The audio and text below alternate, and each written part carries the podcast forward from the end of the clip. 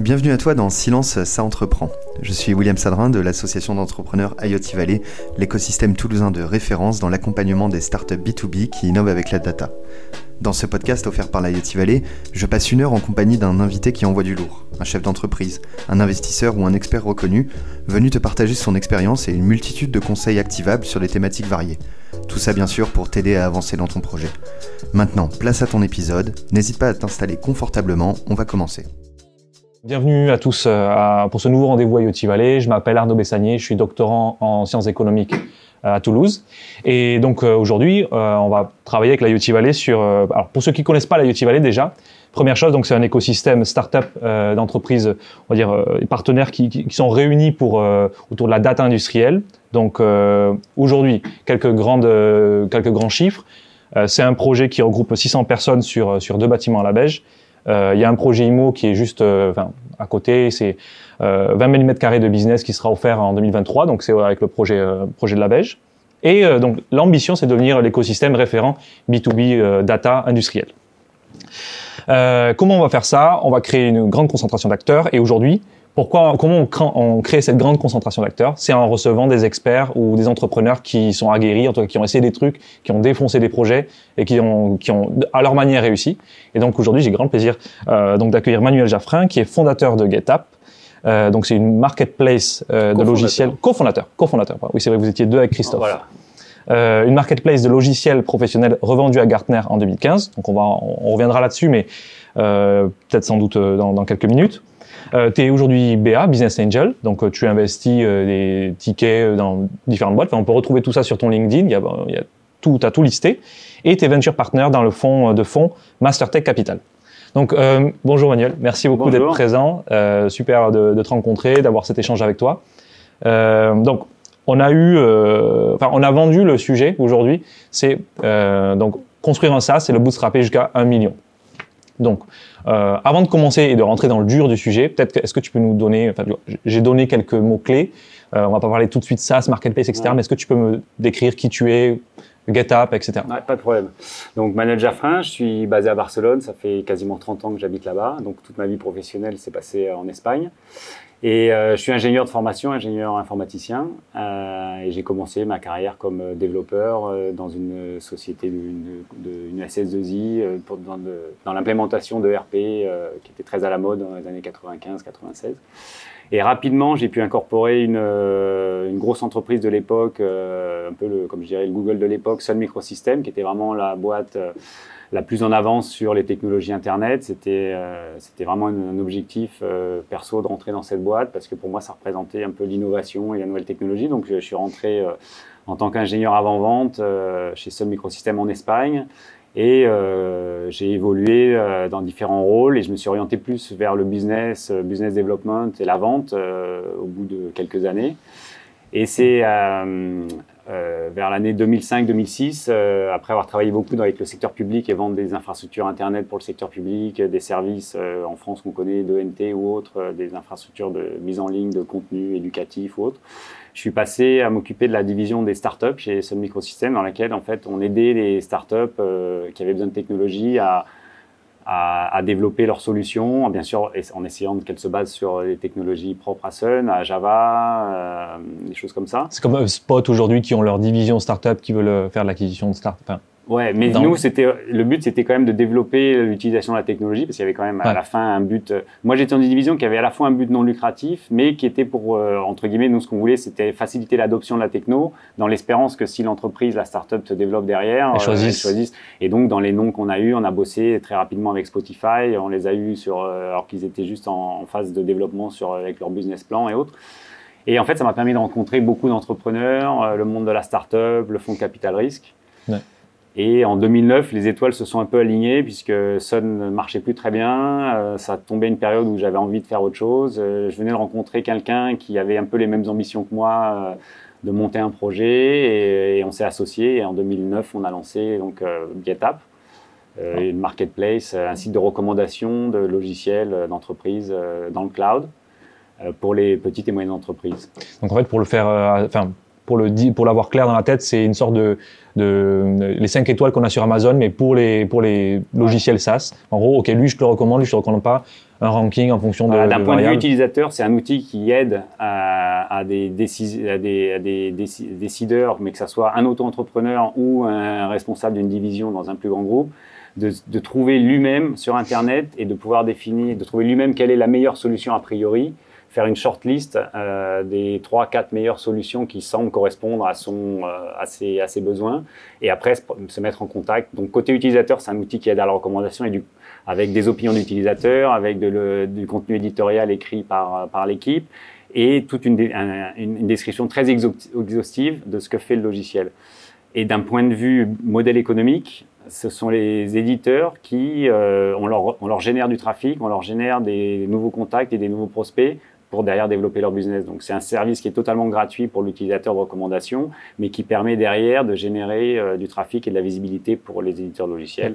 type euh, TripAdvisor ou autre dans le secteur hôtelier. Euh, Donc votre business, c'était faire venir, enfin l'enjeu, le grand enjeu de, ce, de GetApp, c'était faire venir beaucoup de trafic voilà, sur la plateforme, audience, grosse audience, qualifiée, qualifiée. parce que dans le B2B, on peut pas se permettre de faire une Oui. grosse audience, mais finalement qui n'est pas prêt à acheter un produit. On va revenir là-dessus, mais c'est effectivement Ouais, le, point clé. euh, C'est grosse audience. Qualifier cette audience sur le site à travers, donc dans notre cas, c'était des filtres. Voilà, je veux un logiciel qui fasse ci, ça, qui soit à tel prix, qui s'intègre avec euh, telle autre fonctionnalité que j'ai déjà dans mon, dans mon infrastructure, qui soit en telle langue, qui soit disponible sur. Ça, c'est impossible à faire sur Google aujourd'hui. C'est une place de marché qui permet de filtrer. Et donc, l'utilisateur devient très qualifié au moment donné où il sort du site de GetApp et il va sur finalement les trois logiciels qui correspondent à ses besoins. Et en général, derrière, il y a une grande chance qu'il qu'il ait envie de le tester et qu'il Ok. finalement l'achète. Ok, bon, très clair pour GetApp. Mm. Merci beaucoup. Donc du coup, on va pouvoir euh, rentrer dans le cœur du sujet maintenant, enfin, à la vue de cette expérience-là. Donc, euh, je l'ai pas dit, mais pour euh, ceux qui veulent poser des questions, euh, vous avez normalement un chat, c'est ça. euh, vous pouvez euh, poser toutes vos questions. Moi, j'ai une tablette, donc vous me les envoyez, je les poserai directement à Manuel, et ben, ben on enchaîne en fait directement. Donc, en fait, ce qu'on va faire, c'est assez clair. Euh, tous ceux qui peuvent, vous allez sur euh, le LinkedIn de, Manuel, vous le rajoutez ou vous faites ce que vous voulez, mais vous avez euh, le, un, deck que tu as construit lors de la période Covid, sur laquelle tu expliques clairement, enfin genre il y a, il y a 40 slides bien clairs sur comment on monte un, bootstrap, un, un SaaS jusqu'à 1 million d'ARR. Si vous me connectez sur LinkedIn, mettez une petite note pour me rappeler Voilà. qu'on a parlé pendant ce webinaire parce que sinon, Ouais, ouais. euh, ça me permet d'être un petit peu sélectif. Ouais, ouais, voilà. on va trier le grain de livret.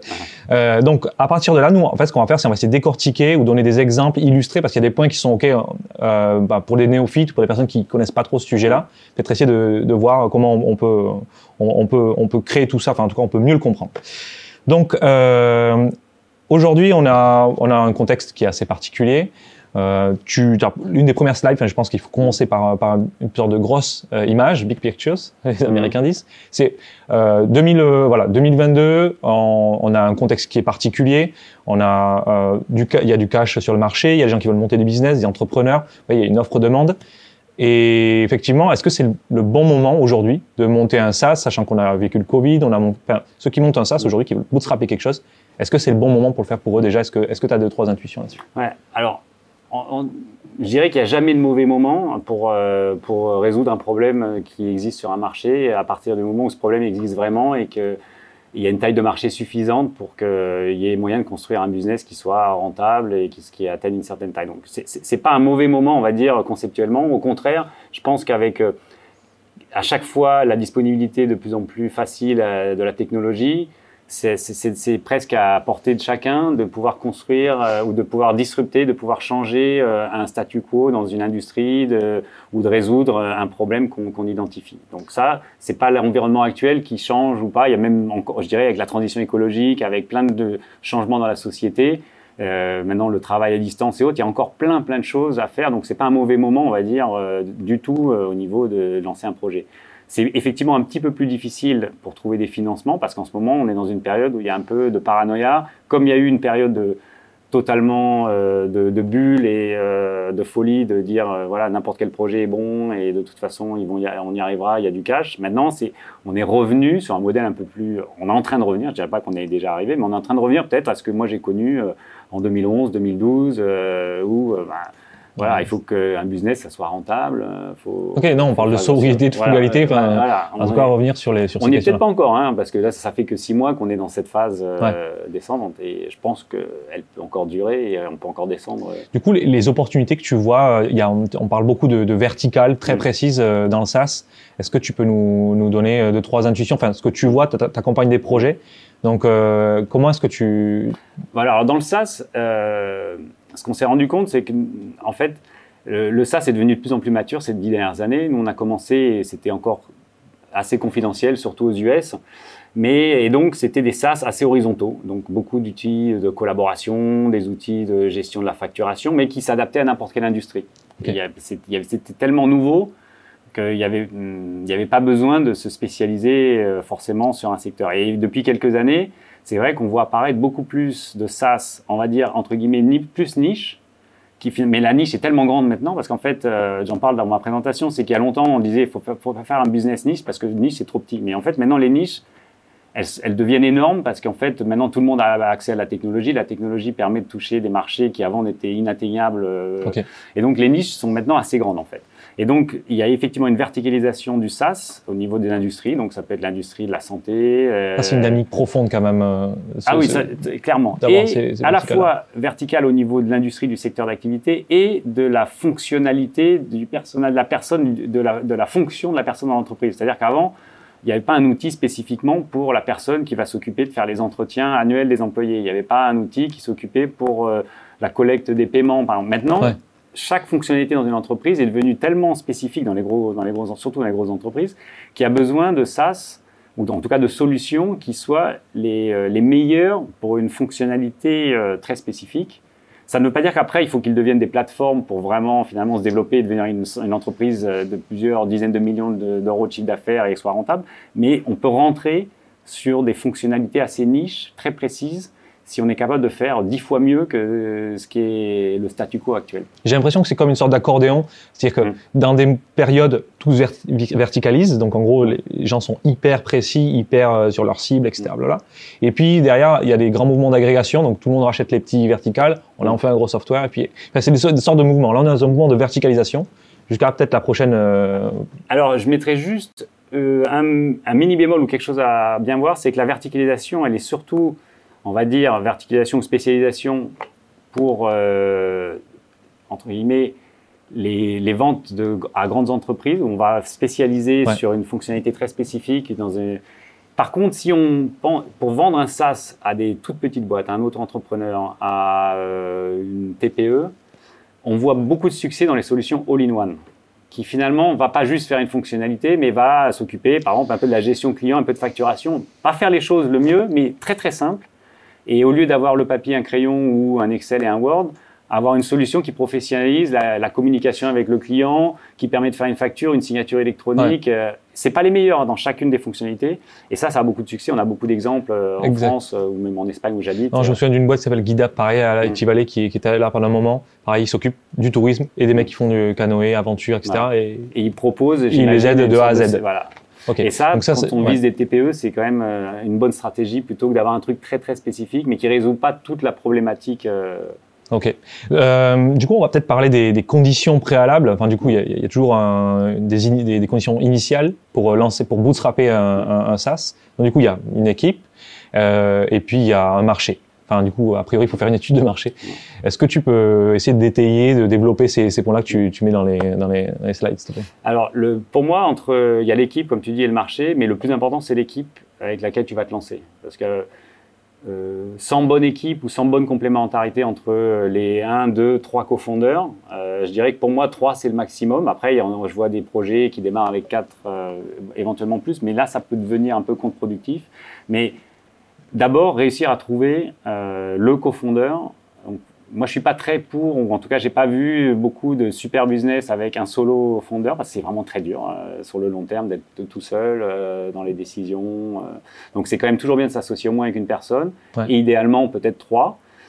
chercher des gens qui soient vraiment complémentaires au niveau de l'expertise et pas forcément euh, l'ami parce qu'on est amis depuis 10 ans, le pote euh, de l'école. Ou... Et souvent, c'est une erreur d'entrepreneurs qui vont juste chercher dans leur cercle d'amis. Ils se disent, bon, comme on s'entend bien, on va faire un business, ça va être super. Mais en fait, euh, si on fait exactement la même chose, on a les mêmes caractéristiques, il n'y a pas de diversité et on va souvent droit dans le mur et finalement, on perd un ami parce que le projet marche pas et on perd, on perd un ami. Ça s'est arrivé des tonnes de fois. Et donc, d'abord, trouver les bons cofondateurs et se mettre plus ou moins dans le même mindset par rapport au type de projet que tu veux faire, type de boîte, type de secteur. Et après, chercher voilà, le pain point euh, que tu veux résoudre, le secteur, par rapport à l'expertise euh, que chacun a. Mais pour moi, c'est le préambule. Ça sert à rien d'aller chercher euh, l'idée et, après, euh, tout seul, c'est très dur finalement. C'est beaucoup plus dur de trouver les cofondeurs que l'idée ou le pain point. Pour, pour reprendre ton cas avec Christophe, donc lui beaucoup plus euh, stratégie vision, toi euh, ingénieur vente, mais tous les deux vous êtes, enfin vous êtes franchement vachement business quoi. tous les deux vous aviez une appétence forte pour les ventes et il faut que les deux fondateurs aillent chercher le marché, aillent découvrir, il faut qu'ils soient curieux. Enfin, c'est quoi tes... ouais, alors ça hyper curieux, des gens qui soient capables d'écouter. Il faut absolument avoir pas avoir à trop d'ego et euh, quand on et pas pas être secret sur son projet donc il faut aller parler avant de se lancer essayer de comprendre euh, le marché les expériences qui n'ont pas marché pourquoi elles n'ont pas marché est-ce que c'est le bon timing donc il faut des gens effectivement curieux il faut beaucoup se documenter et après, cette complémentarité, donc comme tu disais, euh, nous, comme on voulait, comme rapidement on a décidé de faire un projet qui était plus orienté sales que produit, hein, une marketplace ou avec un business model très simple et une volonté de monétiser très rapidement, le côté sales c'était très important. Idéalement, on aurait eu un cofondeur vraiment développeur, ça nous aurait permis d'aller peut-être un peu plus vite. Euh, heureusement, au bout d'un an, on a pu intégrer un développeur très fort, mais je dirais qu'une boîte de tech, s'il n'y a pas un cofondeur technique, c'est quand même compliqué. Nous, marketplace, on n'était pas très À la base même, vous avez payé une agence mm. pour, euh, enfin, complètement, l'externalise même la partie euh, marketplace, c'était le, cœur de sujet quoi. Bah, ils, ont développé. Par contre, moi, avec mon background d'ingénieur informatique, même si j'étais pas à jour dans les techniques de programmation, j'étais totalement capable de, en tout cas, de sélectionner la bonne agence, euh, en tout cas, ou la moins mauvaise. mais qui est une approche quand même où je savais qu'ils étaient en train de faire quelque chose qui, était une base sérieuse pour monter un projet sur, le, sur le long terme. Mais très rapidement, au bout d'un an, euh, on, a, on, a, on, a, vraiment eu, on a eu de la chance, on a trouvé, mais on voulait trouver euh, un développeur full-time. C'était l'objectif. Euh, c'était l'objectif parce que même si une marketplace, il n'y a pas beaucoup de composants technologiques, il faut être dynamique, il faut être agile, il faut tester des choses, et sans développeur, sur un projet Internet, c'est compliqué. Quoi. Donc raconte-moi pour le, la question des, enfin, des techniques ou des outils que tu utilises pour faire enfin, une market research, donc une étude de marché. Mm. Ben, en gros, c'est quoi Tu regardes le nombre de, enfin, combien de personnes ont tapé euh, je cherche un SaaS. Enfin, du coup, comment tu t'y prends pour, pour faire une bonne étude de marché pour savoir, ok, ma taille de marché c'est ça, il faut que j'aille absolument euh, euh, voir cette cible-là. Enfin, du coup, comment tu t'y prends pour en deux trois jours ou une semaine pour faire Alors, le tour? Nous déjà, ce qu'il faut savoir, c'est que chacun on avait travaillé 10-15 ans dans des dans, dans l'IT, dans des gros groupes internationaux, donc on avait quand même une vision du marché traditionnel du software parce qu'on venait plutôt du monde traditionnel, mais on savait comment fonctionnait la relation software client. Euh, dans un, au marketing euh, dans une entreprise de software, comment on faisait l'acquisition de la, de la, demande, les, les, campagnes un peu, mais on n'était pas très, on était plutôt néophyte sur Internet, mais on connaissait le modèle traditionnel de la distribution de software, les accords avec les distributeurs, euh, voilà, et en, en premise. Donc ça, on a quand même 15 ans, on va dire, de market research qui est venu naturellement. Après, par contre, pendant trois mois, pour vraiment cristalliser l'idée et essayer d'arriver sur un truc assez laser focus, Bon, traditionnellement, on a regardé euh, les, les, analyses du marché, donc les Gartner, les Forrester et autres qui parlaient du marché du SaaS, oui, pour comprendre si vraiment, euh, parce qu'il faut bien comprendre que maintenant ça paraît hyper euh, naturel, que oui, tout est digital, mais à l'époque il y avait encore 90% du software, c'était on-premise. Et le cloud, le SaaS en 2009, il y avait Salesforce, il y avait quelques boîtes, mais il euh, faut bien voir que les Zendesk, les Twilio, tout ça, ils sont nés à ce moment-là. Oui, 2008-2009, c'est ça. Salesforce, non, mais Twilio, Zendesk, ça, et, et, Freshdesk, 2010. Donc toutes ces boîtes qu'on connaît maintenant, qui nous paraissent euh, naturelles, elles n'étaient pas là à l'époque. Et donc le SaaS, il y avait encore entre guillemets une sorte de doute sur savoir si ça allait vraiment manger le software traditionnel, si vraiment le modèle de souscription est de payer euh, au mois 10 euros, 20 euros, ça allait, ça allait marcher. Donc ça, on a aussi regardé donc sur Internet les trends. Effectivement, on a fait un peu de recherche de mots-clés. On a vu qu'effectivement, les mots cloud, les mots SaaS, les mots euh, logiciels en ligne, euh, les marques qui étaient déjà en ligne, les Salesforce et autres, ça grossissait vraiment très vite, plus rapidement que les... Euh, donc on a fait cette analyse un peu, on va dire, Internet, de data, de volume, de recherche et tout.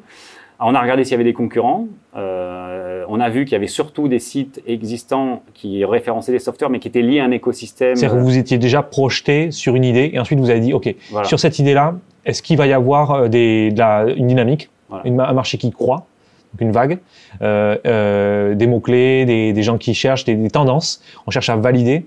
Et ensuite, du coup, c'est, excuse-moi, je t'ai interrompu. Non, non, mais voilà, donc on, on- on a, on a validé ça, et à partir de là, on a dit comment on résout ce problème et quel business model on applique à, à ce problème. Et bon, en- pour bootstrapper, euh, le plus simple, c'est de pas de réinventer euh, quelque chose, pas d'éduquer trop le marché et de pas avoir à inventer un business model que personne comprend. Si tu bootstrap, t'as pas d'argent. Ouais. euh, donc on a dit, bah oui, de toute façon, ce modèle, c'est le modèle qui est utilisé déjà dans le B2C, donc du cost per click. Euh, Tout le monde connaît AdWords, mais même en 2009, tout le monde non, mais beaucoup de gens connaissaient déjà le modèle de publicité de Google. Euh, dans le B2C, il y avait déjà les sites euh, de recommandation d'hôtels et de voyages et qui étaient d'affiliation. Donc voilà, on va appliquer des techniques de B2C Ouais. à la génération de leads et, au, et, au bu- et à la monétisation euh, d'un site comme. Donc on a appliqué des recettes de B2C existantes prouvées à un problème un peu nouveau de la distribution du SaaS. Très facile de développer un SaaS, mais comment j'atteins ces millions de clients qui sont dans le monde? Et moi j'ai un petit bureau euh, à l'autre bout du monde et comment je les atteins, comment, et comment j'organise la demande et l'offre? Ok, c'est super clair. Puis même tu, tu le, j'invite à, à voir euh, aux auditeurs, enfin regardez le euh, slide 11 et 12 pour être très précis. Euh, Il y a les, les modèles de, de prix, les, les stratégies de prix. Ouais. En fait, là, on peut vraiment euh, avoir une vision de, ok, quels sont les les les, les Lego, comment est-ce qu'on empile les Lego, qu'est-ce qui va ensemble, et donc du coup, il y a, on peut tout essayer de cette manière-là. Enfin, regardez qu'est-ce qui marche, qu'est-ce qui n'a pas marché. Donc, bootstrapper, c'est pas réinventer la roue. On est d'accord. C'est c'est ça Claire- le, c'est ça principe. Et, et- et c'est surtout, je pense que c'est. Moi, chez Sun, justement, j'avais été dans une entreprise très disruptive et qui a. C'était très intéressant, mais c'est un peu ça qui a fait couler. C'est que tellement disruptif, parce qu'ils avaient inventé le modèle de souscription euh, du cloud, c'était déjà depuis 2003 euh, chez Sun.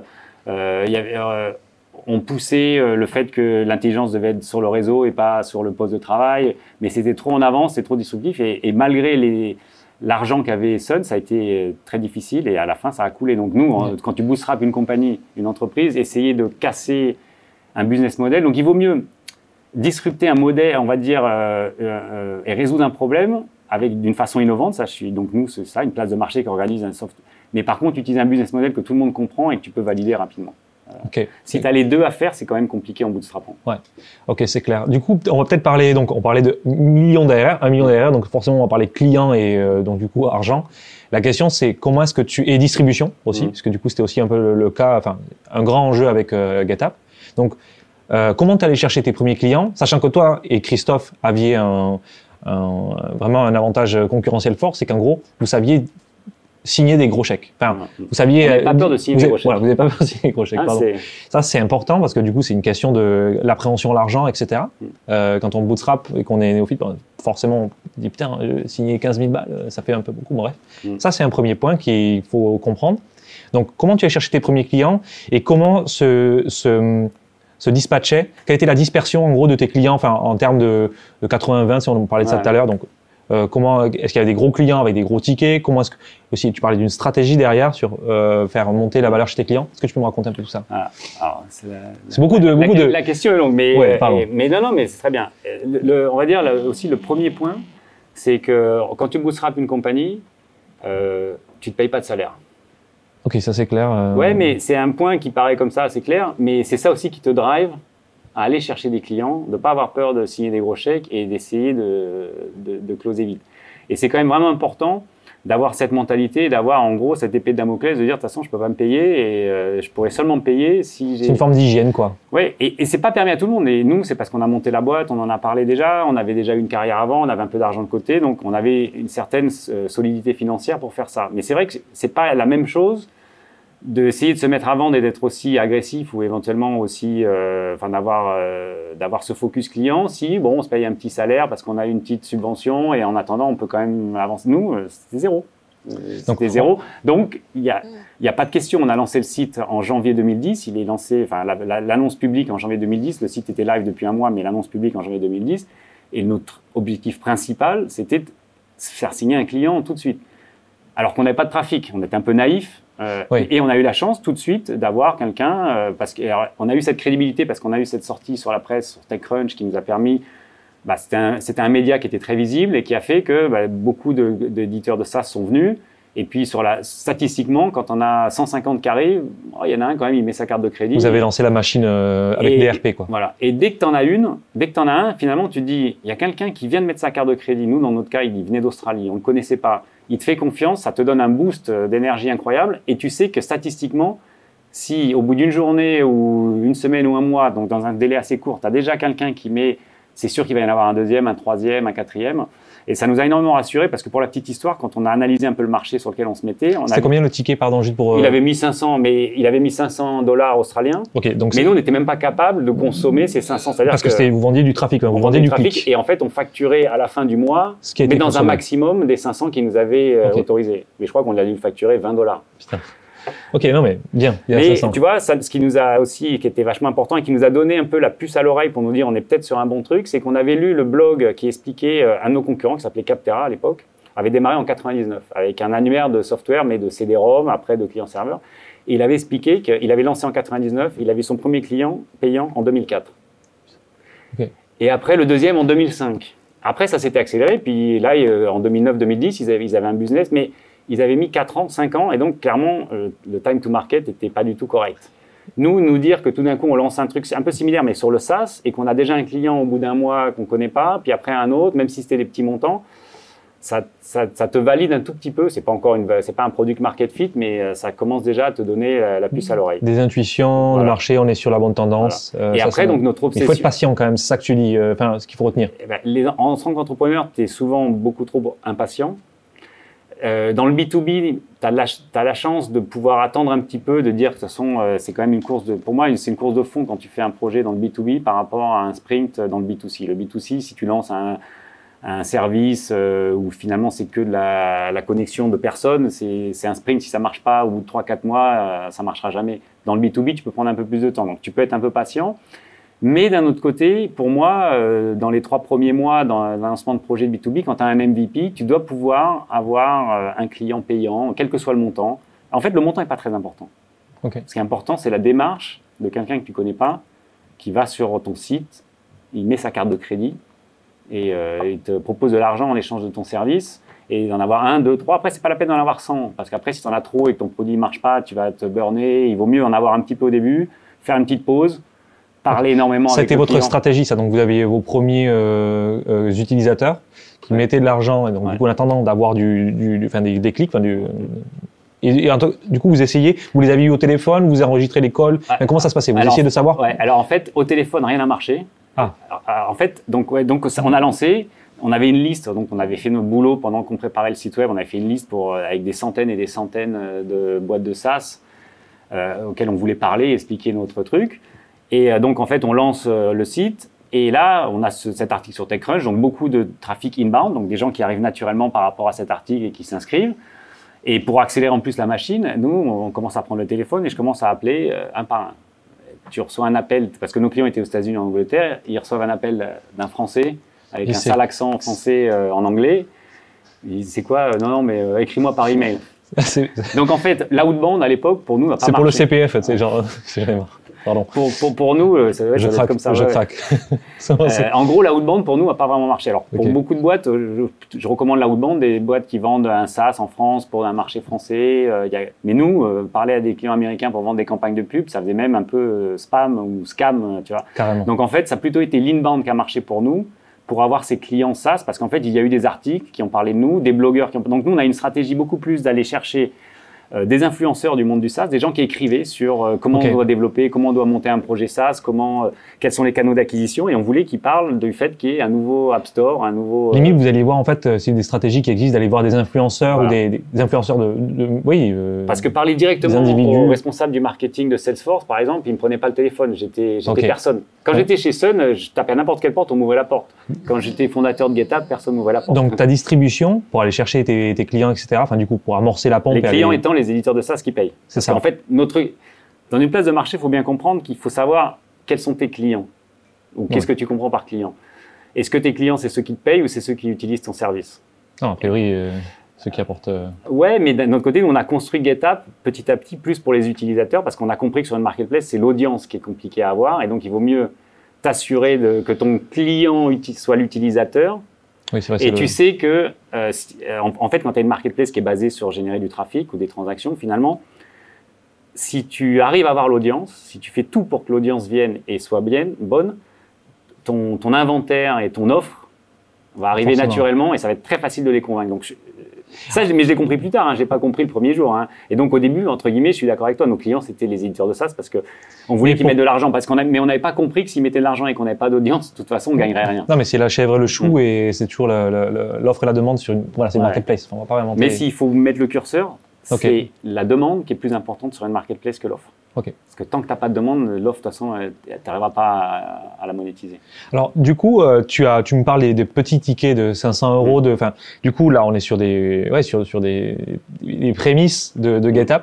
Comment est-ce qu'on va aller chercher euh, des, des, des, plus gros tickets, en tout cas des, des, des, des, personnes avec euh, les poches un peu plus profondes Comment est-ce qu'on va les convaincre ces personnes-là? Comment ça s'est passé cette transition entre j'ai les petits clients, des gens qui sont intéressés, et là je sais que j'ai quelque chose et je bootstrap, je continue et je vais chercher des en fait, donc on a commencé bah, à prendre tout ce qui arrivait. Donc euh, les, petits étaient très bien, très bons à prendre. Après, il fallait s'assurer qu'ils payent parce qu'il il faut s'assurer que tu collectes l'argent. C'est bien, c'est pas le tout de dire voilà tu me dois tant, mais il faut le collecter. Quand tu es une boîte internet, il faut quand même euh, penser que tu peux avoir des gens qui décident de pas te payer ou autre. Mais bon, nous ça s'est pas trop mal passé, mais euh, j'ai quand même beaucoup bossé pour récupérer 100 dollars par-ci, 50 dollars par-là. on n'a jamais lâché le morceau, jamais, à aucun moment.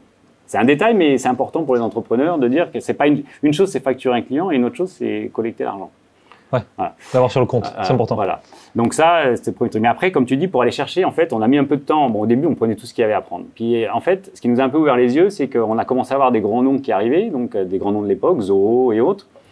Et on leur parlait de nos services. Ils disaient, ah, c'est super, le site est super, ok. Euh, euh, bon, c'est quoi le, le, minimum pour euh, rentrer, faire une campagne et tout. Et puis, bah, nous, on dit, bah, euh, tu mets ce que tu veux, tu peux mettre 500. Et, et puis, ils nous disent, ah non, mais moi, je peux mettre que 5000 ou 10 000 de toute façon, quoi. Ton site n'était pas du tout adapté. en fait, au, début, mon site, c'est pas qu'il n'était pas adapté, c'est qu'il n'y a pas assez de trafic pour pouvoir utiliser ça. Et en fait, au début, tu dis, ah bah non, ah bah ouais, mais là, c'est trop, je pourrais pas te servir autant de trafic et autres. Euh, et, donc, en fait, il te ferme un peu la porte, et après, il faut reconstruire. Mais une fois que quelqu'un t'a dit ça, la prochaine fois, quand tu parles à un autre gros, tu dis Ah oui, non, mais il n'y a pas de problème, vous pouvez faire des campagnes de 5000 ou 10 000. La première fois, c'est que ça te surprend un peu parce que tu te dis Ah putain, mais en fait, je peux pas le servir et je ne veux pas faire un mauvais boulot.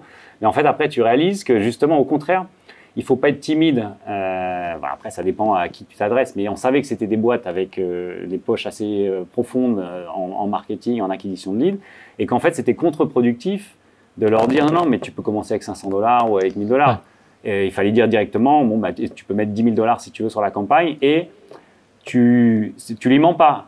Tu lui dis pas que ça va prendre peut-être 4 mois pour euh, utiliser le budget qu'il t'alloue. Parce que sinon, il va dire, bah non, c'est trop long. Mais tu prends, tu factures, et tu lui demandes même de payer upfront si tu peux. Donc, quand tu bootstrap, c'est hyper intéressant d'avoir des clients qui payent upfront. Donc, normalement, nous, notre modèle, c'était, tu payes à la fin du mois, on te charge sur la carte de crédit à la fin du mois, euh, suivant ce que tu as consommé. Mais on s'est rendu compte que c'était finalement un peu contre-productif parce qu'on allait trop lent, on était trop lent et on laissait beaucoup d'argent sur la table et la trésor diminuait. Et quand on a compris qu'on pouvait demander des montants plus gros et que finalement c'était même plus effectif pour eux de te payer en avance parce que comme ça c'était réglé. Et, à la limite, ils te demandaient un discount de 10%, mais à l'époque, je veux dire, tu t'en fous de faire un discount. Toi, ce que tu veux, c'est faire rentrer du cash et de la trésor.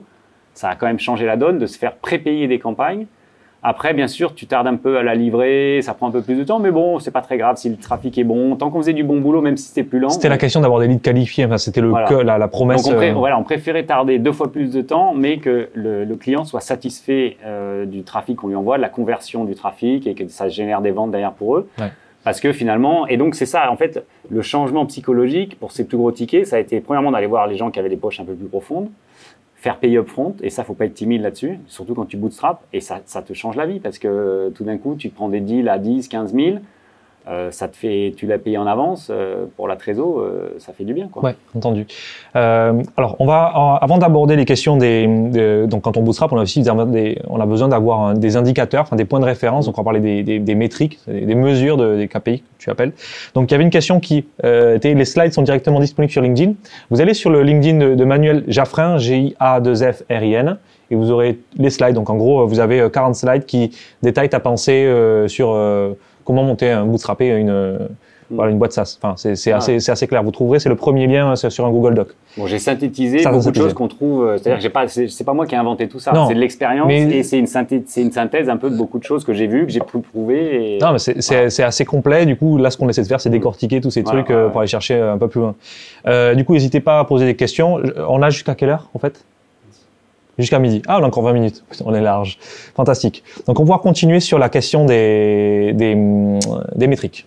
Donc, euh, OK, il y a, pléthore de, littérature sur la question des, voilà, des, mesures qu'il faut prendre pour regarder est-ce que est-ce qu'on va bien ou pas.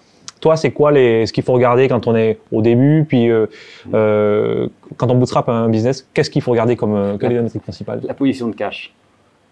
Quand Euh, tu bootstrap, tu regardes ton cash et On en nous, la, le, la première, le premier truc qu'on avait, qu'on regardait toujours en fin de mois, ou c'est, on avait la, la trésor. En fait, quand tu bootstrap, tu gères un peu ta boîte plutôt comme tu gères tes finances perso. Ouais. Et ça n'a rien à voir quand tu as un VC ou autre, et pour d'autres raisons. Mais donc, quand tu bootstrap, tu regardes ta position de cash et tu regardes quand la courbe euh, traverse la ligne de zéro. En fait, c'est ce que cherche, le break-even point. C'est juste savoir quand tu es rentable ou pas, c'est pas que tu cherches, mais en tout cas, tu, vises. que- en tout cas, tu, ce que tu veux savoir, c'est jusqu'à quand tu peux survivre. Avec le rythme actuel, avec les projections que tu as, tu regardes, et chaque mois, il y a la réalité qui, qui arrive, donc tu réactualises ton- tes projections en disant, ben voilà, euh, ça c'était ma projection, ça c'est le réel. Est-ce que ça fait bouger la courbe vers le bas, vers le haut par rapport? Et donc, nous, notre obsession, ça a toujours été d'avoir 10 à 12 mois de renouée. Ce qui peut faire sourire parce qu'il y a plein de startups qui n'ont jamais eu ça. Ouais, oui. Et effectivement, peut-être pour monter un multi-billion dollar business, tu peux pas avoir cette approche aussi conservative qu'on avait. Mais quand tu bootstrap, avoir 10, 12 mois de runway en permanence, franchement, c'est intéressant. Donc ça, c'est le cash que vous avez mis à l'avance, Ouais, qui vous a permis petit, de. voilà. Et après, faire rentrer petit à petit, re. euh, On fait avec les clients, mais ça diminuait parce qu'on faisait rentrer des clients, mais on avait quand même plus de dépenses parce qu'on investissait, il fallait bien grossir, il fallait acheter plus de trafic. Mais Ouais. on faisait attention à ce que cette courbe de. se dirige lentement. Voilà, et le- mais qu'on ait toujours quand même de la marge. Et donc pour moi, et pour un business bootstrap, c'est hyper important d'avoir cette. D'avoir cette vision claire sur le cash et sans se mentir. Il faut pas se mentir en disant non, mais dans deux mois, je vais faire trois fois plus de ventes qu'il y a un mois. Il faut avoir une courbe réaliste. Surtout quand tu bootstrap, t'as- y a- tu reportes qu'à toi-même et il faut pas te mentir à toi-même, sinon euh, c'est vraiment dangereux. et, à, et à partir de là, après, par contre, tu commences aussi à regarder, ok, comment je peux anticiper, comment je peux avoir des indicateurs, pas des indicateurs a, post- pri- posteriori, mais des indicateurs a priori qui me permettent de pouvoir anticiper ma croissance ou comprendre euh, si j'ai une croissance latente que je vais pouvoir prendre. Parce que souvent, regarder des KPI qui t'expliquent ce qui s'est passé le mois dernier, c'est pas mal, mais si ça te donne pas une indication sur le futur. Donc nous, on a énormément regardé, par exemple, comment bouger le trafic organique pour voir si, donc c'était une obsession de regarder aussi si notre trafic organique, même si euh, nos ventes ne montaient pas forcément, mais si le trafic organique montait, on savait qu'à court terme ou moyen terme, ce trafic organique, il était qualifié et euh, nos, nos- nos- nos clients allaient vouloir euh, l'acheter. Donc même si on n'avait pas suffisamment d'éditeurs qui achetaient des campagnes, on aurait voulu en avoir dix fois plus que ce qu'on avait. De toute façon, on n'avait pas ce trafic. Mais si on savait qu'on commence à avoir beaucoup de trafic, par exemple sur la catégorie project management, Ouais. on sait que dans une semaine, un mois, deux mois, on va pouvoir démarcher ces éditeurs et leur vendre du bon trafic. Donc nous, pour nous, les indicateurs, c'était vraiment la, la croissance du trafic, le churn. Donc quand tu démarres, tu veux surtout pas que tes, tes premiers clients ils arrêtent au bout d'un mois, deux mois. Donc ça, pour moi, le churn, c'est aussi un énorme indicateur dès le début euh, de savoir si finalement c'est pas un feu de paille, que ton truc c'est pas ok, ça, a l'air cool, je le teste, puis j'arrête, même si je t'ai payé un mois. Donc le churn, c'était hyper important et ça, on a été rassuré tout de suite. Il n'y a aucun, aucun vendeur, euh, aucun éditeur qui a, même si on ne livrait pas beaucoup de trafic, ils partaient pas. Ils Ok. restaient tous, tous, tous, tous. C'était peut-être la promesse de départ de dire je vous crame, enfin, donc je vous prends que ce que j'ai dépensé quelque Oui. part. Ça, et, ça aussi, on avait la chance que, comme c'était le bon timing, il n'y avait pas encore beaucoup de sites qui étaient capables de générer beaucoup de trafic. AdWords, c'était cher, ça, et c'était compliqué. Oui, c'est vrai, il y avait ça. Et voilà, ils voulaient, et on faisait un bon boulot marketing. Ils voyaient, ils voyaient quand même qu'on était très actifs, que leurs concurrents arrivaient, qu'on faisait, et donc il y avait une sorte de dynamique qui faisait qu'on était the place to be, euh, en tout cas au niveau marketing euh, à ce moment-là. Et donc euh, les indicateurs, c'était ça, le churn, l'upsell. Donc nous, on était assez obsédés, on avait assez compris rapidement que en tant que bootstrappé, c'est plus facile aussi de faire fructifier ta base installée très vite, plutôt que c'est très cher de faire venir de nouveaux clients entre guillemets. Et c'est beaucoup moins cher de faire fructifier les clients que tu as fait rentrer. Et ça, on s'est concentré aussi, chaque fois qu'on faisait rentrer un client, derrière, une grosse partie de l'énergie, c'était de s'assurer qu'il soit satisfait, qu'on livre sa campagne et qu'éventuellement, euh, le mois suivant, ou même pendant le mois, il puisse augmenter son budget en permanence. Parce que c'était tellement plus facile de récupérer 1000 dollars de plus, 5000 dollars de plus d'un client qui avait déjà mis 1000 que d'avoir un nouveau client qui mette 1000 par exemple. Ok, c'était le, le, vous avez votre votre euh, le prix d'acquisition, enfin le coût d'acquisition d'aller chercher un. C'était du temps. Nous, on dépensait pas beaucoup d'argent financièrement pour avoir un éditeur, mais parce que finalement, c'était assez viral. Mais le convaincre, tout ça, Ouais. et puis il commence toujours avec un petit budget. Convaincre quelqu'un de mettre fait. 500 ou 1000, c'était beaucoup plus dur que quelqu'un qui avait mis 1000 pour qu'il mette 5000. Ok. Et, ça, quand tu bootstrap, c'est clé pour, pour que ton business il grossisse Ouais. relativement rapidement et ta trésorerie, c'est de bosser et de faire du récurrent et de l'upsell avec tes clients existants. Du coup, vous aviez, euh, enfin, vous aviez votre killer features, votre, enfin, le truc, c'est, vous mettez de l'argent chez nous, on vous apporte du trafic, enfin, point barre. Et Du trafic qualifié. Et du trafic qualifié. Ça, c'était le tagline, enfin, c'était le truc principal. Et c'est ce qu'on livrait. Vous et que vous délivriez euh, et sans, sans, sans, sans- revenir sur ça. Du la question, que- c'est, est-ce que euh, quand on, quand on fait ça, quand on va aller upseller chez un client qu'on a déjà, on doit développer d'autres trucs pour lui. Des fois, il nous demande, euh, mais j'aimerais bien avoir un peu, un peu ça, un peu ça, etc. Du coup, com- comment est-ce qu'on, comment est-ce qu'on gère Ouais, euh, voilà, ça il faut faire attention parce qu'en fait, euh, surtout si tu développes un produit, tu peux avoir des demandes vraiment très exotiques. Euh, ouais, je veux telle intégration, je veux telle voilà, fonctionnalité. ce genre de. Et là, il faut faire très très attention pour vérifier qu'il y a une vraie pattern sur d'autres clients et que c'est pas parce que quand tu te lances dans le SaaS, c'est justement tu veux justement avoir un, un outil assez standardisé avec des paramétrisations, mais pas de la customisation euh, de fonctionnalités. Ok, ça c'est la distinction Ouais. paramétrisation versus. Et euh, nous, en tant que plateforme d'AdTech, ce qui nous là on a écouté énormément nos clients éditeurs, c'était qu'est-ce qu'ils veulent comme reporting, comment on peut leur faciliter. On a compris rapidement qu'ils mettraient plus d'argent s'ils avaient du bon trafic, et si on leur facilitait, si on leur donnait le plus de transparence possible sur les résultats de leur campagne. Donc si on pouvait leur dire aussi le nombre d'impressions qu'ils avaient de la campagne, Euh, si on pouvait donner un peu une sorte d'idée d'ordre de grandeur par rapport à leur concurrence, si on avait plus, moins d'impressions. Pour leur dire, à un moment donné, on pouvait identifier aussi le type d'utilisateur qui venait sur le site, leur dire, donc plus, plus on leur donnait de transparence et d'information, donc ça on a travaillé pas mal avec eux pour développer des fonctionnalités qui leur donnaient plus de transparence et plus de valeur encore à leur campagne. Donc vous, aviez, on vous apporte du, du trafic qualifié et derrière un dashboard pour mesurer Voilà. vos avancées. Et Et, le dashboard, c'était la partie sticky qui nous permettait, par exemple, il y en a, ils nous demandaient comment je peux exporter ça directement dans, dans mon HubSpot, comment je peux exporter ça dans mon outil de data intelligence, et ça petit à petit on a développé. mais c'était pas connecteurs. le, c'est enfin, c'était petit à petit. Ah oui, ça, ça oui, jamais a pris été du temps, tout ça. Non, non, au début on est resté les- jusqu'à un million. Il y avait que. euh, Oui, oui, on est resté super. Non, on a fait l'erreur de faire trop de trucs. Ah. Il y en a, ils nous disent, euh, ouais, moi je veux plutôt faire du lead, euh, moi je te propose de faire du revenu sharing, euh, pourquoi tu fais pas ci, pas ça? Et on s'est un petit peu, parce que quand tu grossis, tu grossis lentement et au début tu un peu, t'as pas confiance forcément en toi, t'as pas forcément confiance que tu es sur le bon business model et t'écoutes euh, toutes ces voix qui te disent, eh ben, tiens, si tu faisais ça, si tu fais ci. Donc on a quand même développé plein de petites choses qui n'ont servi à rien ou qui n'étaient pas prêtes. Donc euh, un formulaire pour faire des leads. euh, bon, j'expliquais à un moment donné hier aussi qu'on a fait, des- on a fait des bannières, c'était très bien, mais ça, ça a eu sa vie. À un moment donné, il fallait plus, ça servait à rien de mettre des bannières parce que pour le reste, ça polluait le site, machin. Donc, on a quand même fait beaucoup de petites erreurs, de choses qui ne servaient pas forcément. C'était un petit peu, c'est un peu l'écueil à, à- tu disais, ok, vouloir faire rentrer de l'argent et, et, et pouvoir euh, atteindre ce, ce- cet équilibre-là, qui était hyper important euh, parce que c'est ce que tu avais Ouais. en tête. Et puis en même temps, du coup, faire feu de tout bois. Donc essayer, tu vois, de- là chercher où les il y a une sorte de, de paranoïa. Il faut faire attention à pas non plus. Et nous, on a failli euh, passer à côté. On, on s'est- pendant longtemps, on n'a pas réalisé qu'on était assis sur une poule aux œufs d'or. Euh, Il y a quelqu'un qui a réagi et qui dit acheter du trafic, vendre du trafic de qualité. Est-ce que tu pourrais revenir sur euh, on Ouais, on ouais. été clair. Ouais.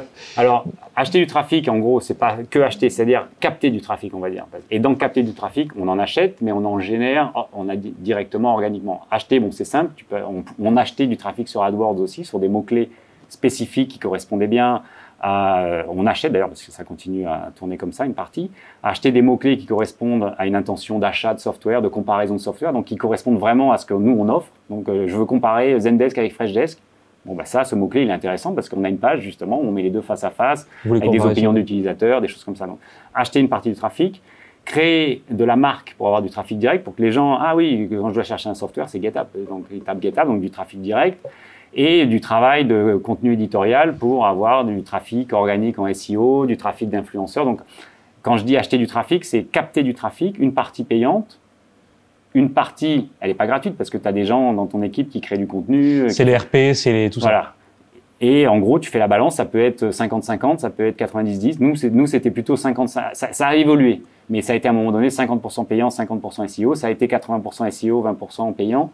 Euh, La difficulté avec le SEO, avec l'organique, c'est que c'est pas prédictible, alors que le payant, c'est prédictible. Et puis vous aviez aussi des, une promesse de vente, c'est-à-dire que vous deviez euh, vendre des, du, du, du, lead qualifié, donc il fallait aussi. Enfin, du coup. Après, quand cette personne, donc tu captes du trafic que a priori est qualifié par rapport à l'intention, c'est-à-dire le mot-clé qu'il a tapé ou l'article de blog qu'il est en train de lire ou euh, la référence. Euh, il arrive sur ton site et là, il faut que tu lui apportes de la valeur. En gros, en deux minutes, une minute 32 minutes, ça, ça, les gens passaient pas, passent pas beaucoup de temps. Euh, ça, sur, ça n'a pas changé. Site. Ouais.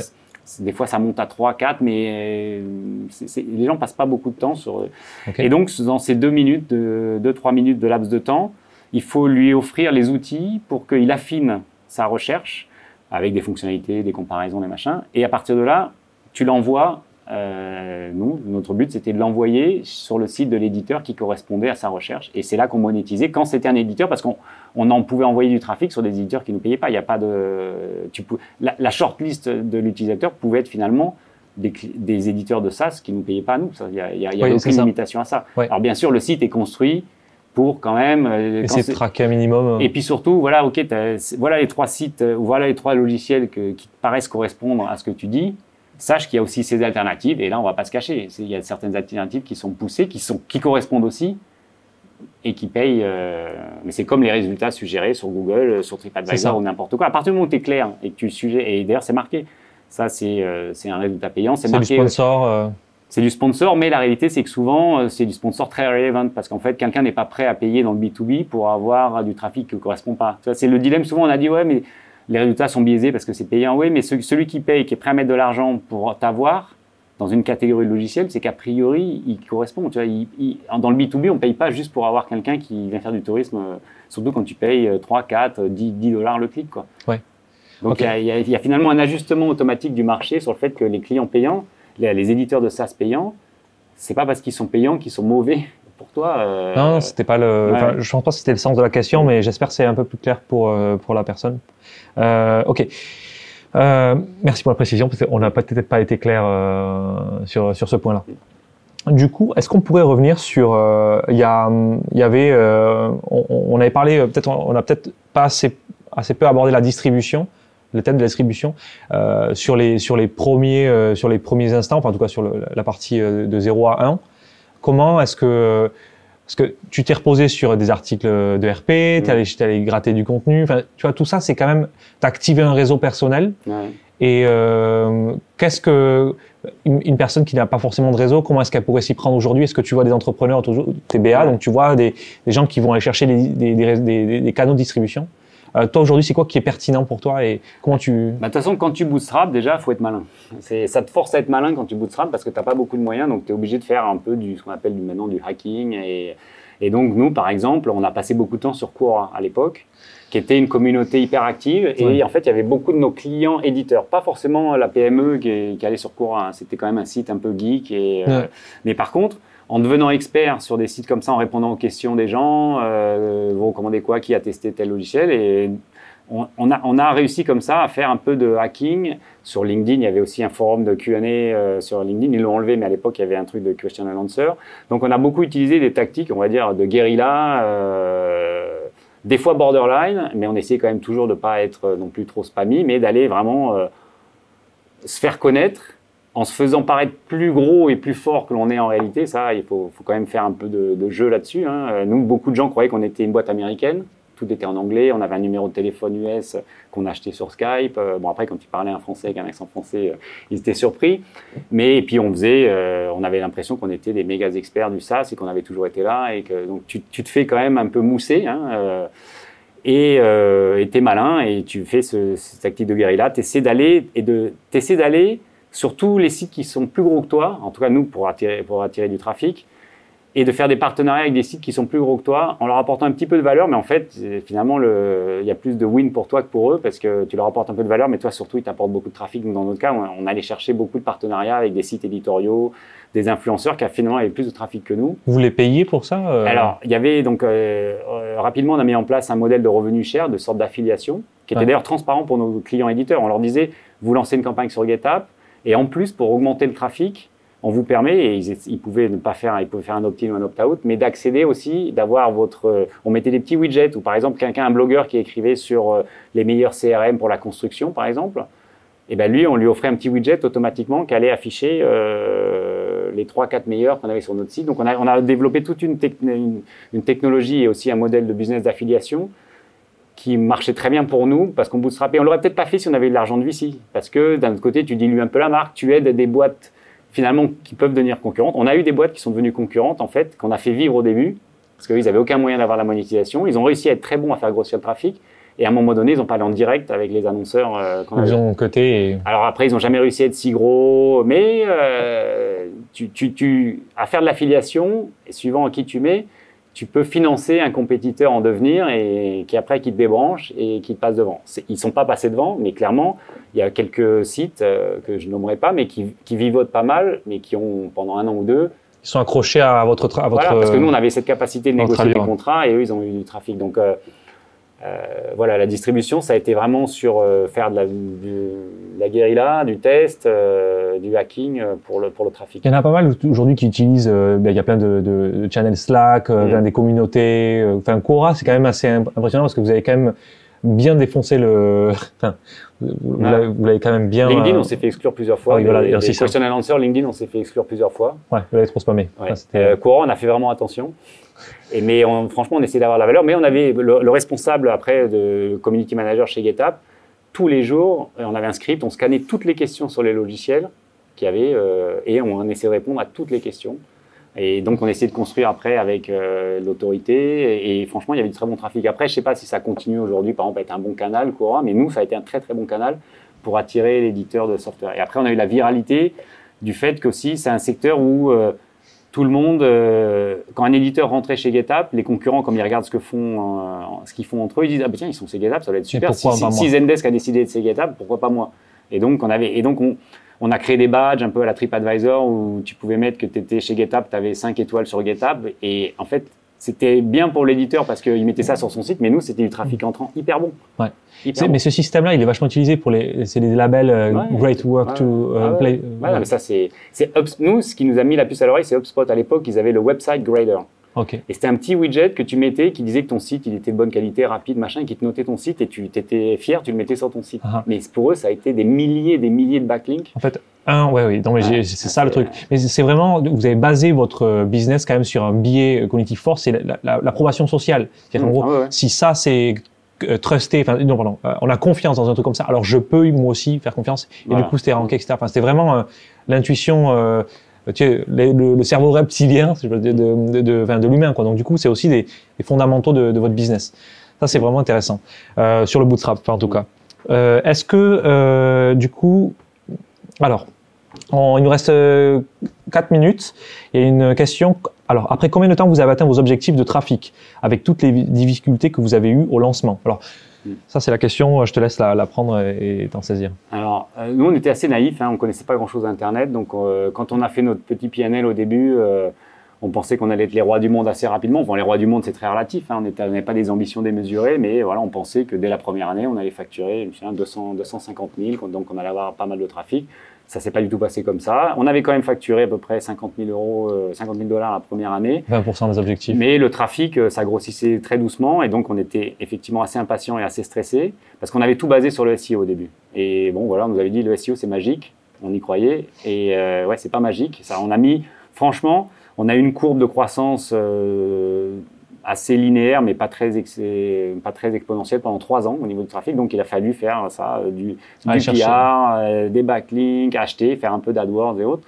Au bout de trois ans, ça a vraiment commencé à décoller. Donc, euh, c'est long, trois ans. Hein, et surtout quand tu n'as aucune certitude que tu fais. Parce que, encore une fois, c'est, on, on, espérait faire les choses bien, mais on n'avait aucune, aucune certitude. Donc, le trafic a mis beaucoup de temps à arriver heureusement, on n'avait on avait jamais eu, on n'avait jamais de problème pour avoir les, la partie payante de notre business. C'est-à-dire que les, on a toujours eu trop d'éditeurs et trop de budget sur la plateforme, donc très rapidement, on avait 50 000 dollars par mois sur la plateforme. Mais on était capable seulement d'en consommer 20 000 ou 25 000 ou 30 000, ça montait petit à petit. Mais au moins, on n'avait pas ce souci de dire euh, j'ai un problème, j'ai un problème d'offre. On savait que si on avait le trafic. Donc l'obsession, c'est le trafic et ça a pris du temps. Et euh, ça, après, ça s'est mis tout d'un coup accéléré, mais ça a mis trois ans. Et on est arrivé au million, comme on parle du million, million d'ARR, on a mis à peu près 3 ans, 3 ans et demi à arriver. Euh, on a fait 50, 250, 800 et l'année suivante 1 million 4. Donc euh, le, passage du 1 million. Euh, et franchement, le 1 million, psychologiquement, ça nous a fait du bien. C'est, tu commences à voir, surtout si c'est distribué dans suffisamment de clients, tu commences à avoir une certaine stabilité. tu te dis, voilà, ok, là, 1 million, ça commence à être sérieux, surtout quand nous, à l'époque, on était une équipe de 10, 12 personnes. Donc on maîtrisait clairement notre burn rate. Euh, on était peut-être qu'on burnait 10 000 et on, est, on arrivait au break-even. En fait, au moment où on a croisé le million, on est arrivé au, break-even euh, quasiment. Et ça change beaucoup de choses. Et j'avais lu déjà à l'époque, c'était le fondateur de Basecamp qui avait dit Ouais, moi, chaque fois que je vois des pitchs, euh, les gars me présentent des projets, ils me montrent comment ils vont faire 100 millions, 200 millions, mais ils n'expliquent pas comment ils vont arriver de 0 à 1. Et c'est le plus dur. Et après, de 1 à 10, c'est la même chose, mais en itératif et un peu mieux organisé. Et, et je confirme, après, on a mis euh, deux ans pour faire de 1 à 10. Quoi. Ok. En faisant la, et en faisant la même chose. En mieux. En, hyper spécialisation. En, plus professionnel, un peu mieux organisé. Mais franchement, euh, une fois qu'on arrive à 1, il y a quand même de bonnes chances euh, de continuer. c'est beaucoup plus, c'est, le plus dur d'arriver au premier million.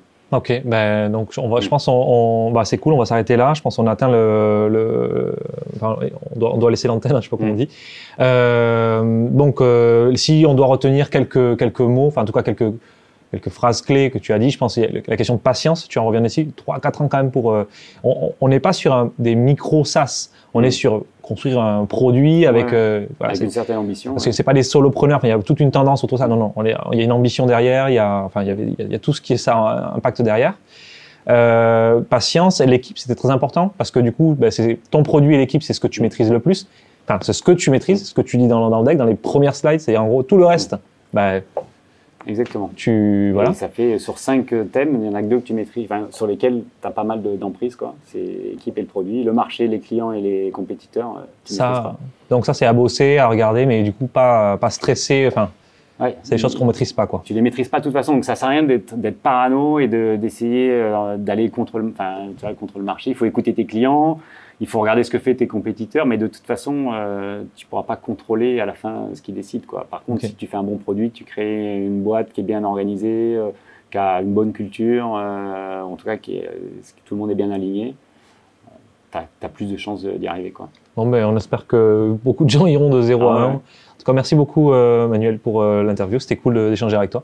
Puis, bah, une prochaine fois, de toute façon, on se, on se retrouve. Merci beaucoup. Pas de problème. Merci. C'est maintenant la fin de cet épisode. N'hésite pas à t'abonner au podcast sur ta plateforme préférée pour être tenu au courant de la sortie du prochain. Je te dis à très bientôt et on se retrouve rapidement avec un nouvel invité.